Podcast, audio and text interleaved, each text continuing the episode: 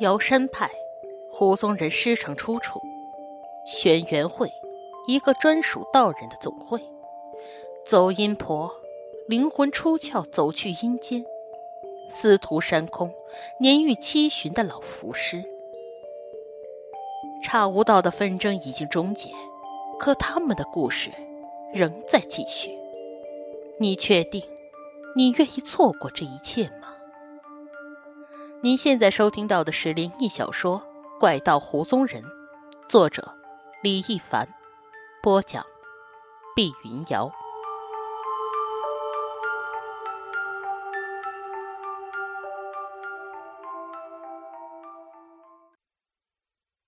第十章：晕倒的老教师。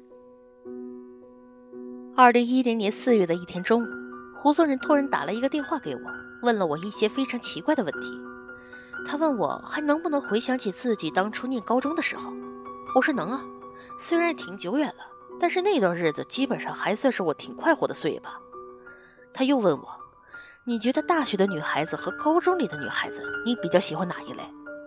我想这小子八成是又在家用 BT 了，也不晓得看了个什么片子，以至于上我这找共鸣来了。当我正准备提醒他要做个有种的人，有种子就要分享出来的时候。他却抢先说，他比较喜欢高中女孩子，清纯大胆。他说“大胆”两个字的时候，我脑子里满满都是他那淫邪的表情。于是我告诉他，大学女生也很青春啊，而且有活力，又很知性。高中生太小了，这世界观没准都还没成型呢。当然，他们的世界观估计和我俩也不一样。然后我顿了顿，对他说：“你们家傅玉妮是不是又打麻将去了？”你小子胆子大了，敢跟我讨论这个，还不赶紧把种子发来？他愣了一下，对我说：“什么种子？”我说：“BT 种子。”他说：“什么叫 BT 种子？”我说：“那次我教你一晚上下片的 BT 啊。”他说：“那个呀，你误会了，我不是在说那个。”所以没办法，活该这家伙直到现在都还不会用快播。他接着说：“是这样的。”我接到一宗委托，对方是一所高中的领导，我想让你跟我一块儿去，但是我怕你不肯跟我一起，所以我就先问问你喜不喜欢高中女孩子，打算诱惑一下再说。说完，他就一如既往的淫邪的笑起来。我说我可没你这么变态，你又遇到什么事儿了？急着分钱给我用啊？说来听听。他说大致上就是一个老师在给学生监考的时候，突然见着点什么东西，自己把自己给吓晕了。学生见状就急忙找别的老师来帮忙。送到医务室，这个老师醒来以后说了些胡话，然后就说要辞职，因为是个学校德高望重的老教师了。学校好不容易才安抚下这位老师的情绪，说服他不辞职了。但是却在问到这件事到底什么情况的时候，从这个老师嘴巴里得知了他之所以晕倒，是因为自己见鬼了。听到这里以后，我回了胡宗人一句：“哦。”胡宗人可能有点不爽，于是问我能不能诚恳一点。我没理他，然后问他接下来呢？他说他目前也就知道这么多，对方是学校，害怕这种事情传出去，所以不肯在电话里跟他细说。我问他这个学校在什么位置啊？新学校还是老学校啊？他说学校好像是个老学校了，但是最近几年可能新修过，也许是什么地方动到风水了，导致成了鬼位吧。他还告诉我。这个学校就在江北五里店附近。江北五里店，那不应该是我的地盘吗？要知道，我可是号称江北小喇叭、五里店车神呢。我从小就在这一片厮混长大，从云南回了重庆以后，绝大部分时间也都待在这一带。这附近我实在太熟了。想当年我还输中分当小混混的时候，这附近每个学校的同学可都是被我揍过的呀。于是我一下子就来了兴趣。我说没问题，这我的地盘，我跟你一块去。他说那行，那我下午出门时候给你打电话啊。当天下午和侯尊仁碰头以后，他就直接带着我去了那所学校。这所学校在我们那一带算是比较老资格的学校了，差不多得有五十多年的校史。不过到我上学的时候，可能是因为师资力量不足，后来就转型成为一所职业中学。什么汽修啊、电子啊、数控啊，逐渐成为这个学校的招牌专业。连我父母退休前那间兵转民的工厂，也都有不少人从这学校毕业的。总的来说，专业挺强的。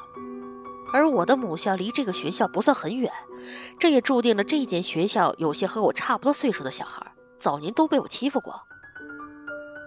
校门口有保安，也许是我和胡宗仁一看就不像好人的缘故，他说什么都不肯放我们进去。而当我正在跟胡宗仁吹嘘我当年的时候，他已经给学校领导打电话了。接着，学校领导给保安室通了电话，放了我们进去。胡宗仁带着我朝他们教务楼走去的时候，一个身着西装、身高大约一米七、体型胖胖的男人从楼里走出来，远远就朝我们挥手。看这男人的模样。一看就知道是个领导。男人走到我们身边，伸出手跟我们握手，然后一边把我们朝办公室里引，一边跟我们自我介绍。他说他姓王，是这个学校的教务主任，所以我和胡子人称呼他为王主任。在我当时的理解看来，教务主任和校长之间的区别就是总统和总理的区别而已，一个主外，一个主内。也就是说，这个教务处长。几乎统管学校内部大大小小的事情，不只是学生学习，还有师资力量的调动、学生成绩考核的汇总等等。王主任把我们带进自己办公室后，就关上门，给我和胡宗仁一人端上一杯茶。我仔细看了看这个办公室，气派呀！房间倒是四四方方的，但是办公区却在最里面的一侧，靠近门的地方就是我们目前坐的地方，一个转角沙发。一个茶几，递过来的茶杯是青花瓷的，看得出这位王主任平日里是个有品位的人，最起码有档次。他的办公桌上有一台电脑，堆着一些纸张文件，后边是一张大皮椅子，边上是一个朱红色的书柜，书柜边立着一面国旗，透过窗户还能看见一些操场上正在运动的学生。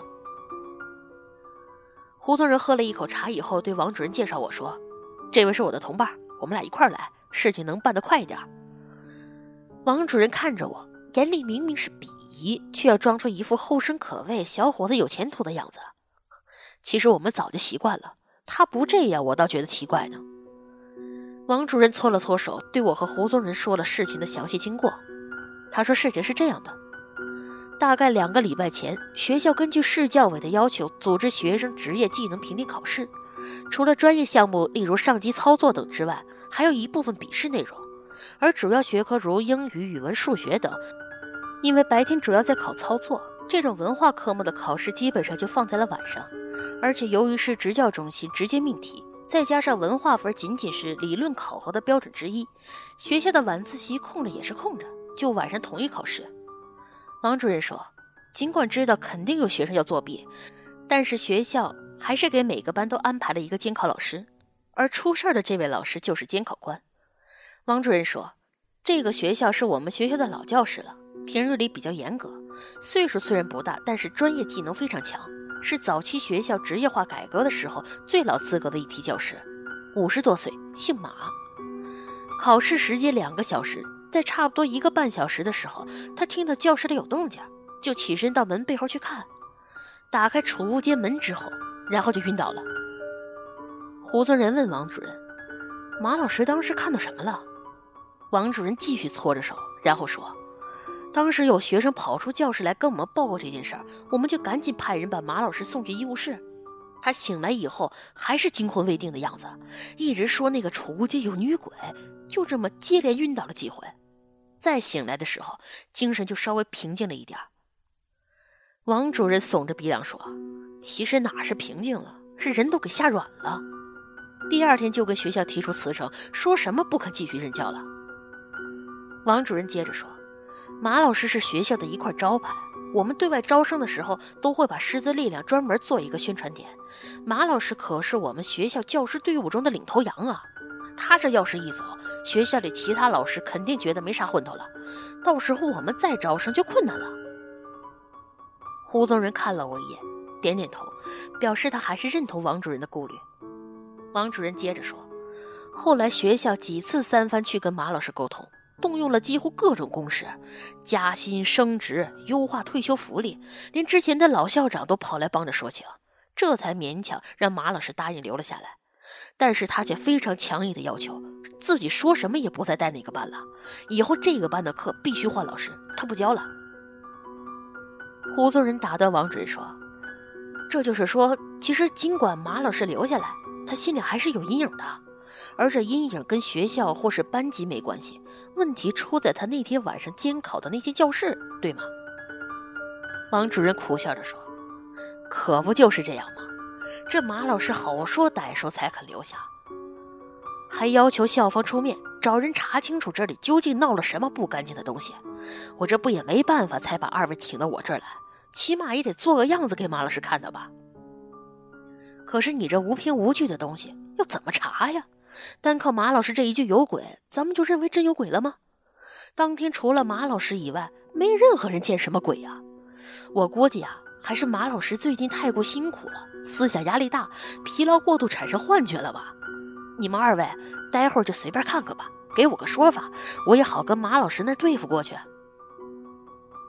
听到这儿，我有点忍不住了，于是我放下茶杯，问王主任说：“不是，王主任，您这话到底什么意思啊？”王主任笑笑没回答我，端起自己的茶杯喝了一口。胡宗仁接过我的话说：“赵主任，你的意思是说要我们装神弄鬼一下，好把马老师糊弄过去吗？等于是你自己根本就没相信人家马老师的话，找我们演戏来了是吗？”王主任大概是听到胡宗仁语气有些激动，我真替他担忧，因为胡宗仁这个疯子可是有蛮力，分分钟把他给撂倒在地的。王主任似笑非笑地说：“我们是学科学的地方，怎么会相信这些鬼怪之谈呢？学校请二位来，也是为了让马老师今后能继续安心教学。说直接点丢出些钱让你们二位赚了，不声不响的，不也挺好？”我站起身来，踢了胡宗仁一脚，说：“没咱们什么事儿了，咱们走吧，在这里浪费时间，还做生意，你做个蛋呢？”胡宗仁不但没站起来，反而翘起二郎腿往沙发靠背上一靠，冷笑着说：“王主任，双份酬劳，这事我们给你做个妥妥当当，让你见识见识。”